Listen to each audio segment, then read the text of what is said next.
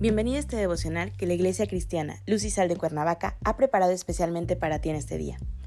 Te animo a que prepares tu corazón y dispongas todo lo necesario para escuchar la palabra que nuestro Dios ha preparado especialmente para ti el día de hoy. ¿Listo? Vamos a comenzar.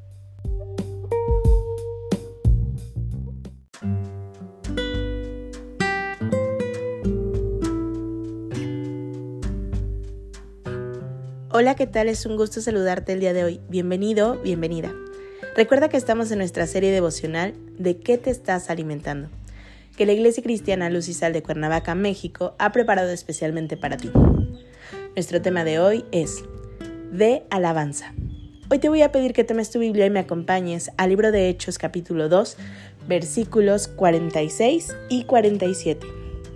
La palabra de Dios dice, y perseverando unánimes cada día en el templo y partiendo el pan de las casas, comían juntos con alegría y sencillez de corazón, alabando a Dios y teniendo favor con todo el pueblo. Y el Señor añadía cada día a la iglesia los que habían de ser salvos. Perseverar es llevar adelante. En este caso, los hermanos continuaban y permanecían juntos con gozo, sabiendo que esto no era temporal, sino que el verdadero propósito de adorar y alabar a Dios era solo el comienzo de la eternidad. Las reuniones en la iglesia, la alabanza y la adoración, y la palabra de Dios que como cuerpo de Jesucristo se lleva a cabo, es el preámbulo de lo que tú estarás haciendo por la eternidad. Sí, cuando allá se pase lista, tú podrás decir, presente Señor, aquí estoy. Pero no estarás solo, sino que como cuerpo de Jesucristo seremos llevados. Qué importante es convivir con los hermanos, compartiendo en amor, en coinonía, unánimes en el mismo sentir de la adoración, del reconocimiento, de la oración, en la gratitud de lo que el Señor nos ha dado. Alimentémonos pues de la adoración y de la alabanza que damos a Dios. Este es un alimento que es bueno para el alma, para el reconocimiento, para la exaltación de nuestro grande y poderoso Dios. Dios creador, Dios que pelea nuestras batallas, Dios que nos sustenta, Dios que nos ama.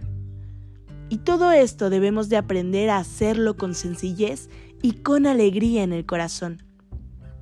No te alimentes de queja, de tener que ir los domingos a la iglesia, porque algunos de los hermanos no te agradan quizás. No estás yendo a adorarlos a ellos, no estás yendo a presentar tu alabanza para ellos o para que seas visto. La alabanza le pertenece a Dios y como tal es ese alimento del que necesitas estar comiendo. Preséntate a darle alabanza de agradecimiento a Dios. No te quejes de ofrendar a tu iglesia, a tus hermanos. Comparte con ellos de lo que tienes. Hazlo con alegría. Comparte con ellos de tu alimento, de lo que atesoras en el corazón, sácalo y de ello sacarás el buen tesoro. Comparte este alimento de alabanza con los incrédulos. De esta forma estarás dando testimonio de la transformación que en tu vida hace ese alimento, de palabras que ofreces a Dios como ofrenda, como exaltación de su nombre, como reconocimiento de que todo lo creado es por Él y que fuera de Él no hay Dios. Alimentarte de alabanza es alimentarte diariamente de las nuevas fuerzas que Dios te da. Alimentarte de alabanza es recibir diariamente la misericordia que Dios renueva cada día para tu vida. Alimentarte de alabanza comunica tu corazón con el de Dios. Acompáñame a orar. Padre Celestial, en el nombre de Jesús, Hoy te damos gracias, Señor, hoy te damos la gloria y te damos todo el honor a ti. Alabamos y bendecimos tu nombre, Señor. Te glorificamos por lo que tú has hecho, porque tú eres bueno, Señor, porque por tu gracia hoy somos llamados tus hijos. Recibe, Señor, nuestros corazones, los ponemos delante de ti.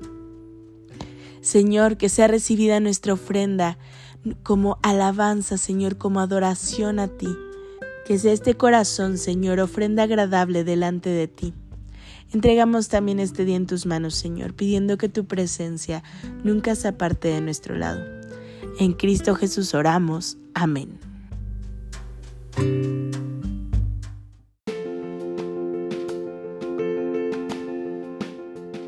Ha sido un placer compartir la palabra contigo el día de hoy. Te animo a que no te pierdas ni un solo devocional de esta serie te espera aquí el día de mañana. Y recuerda, conecta con Dios.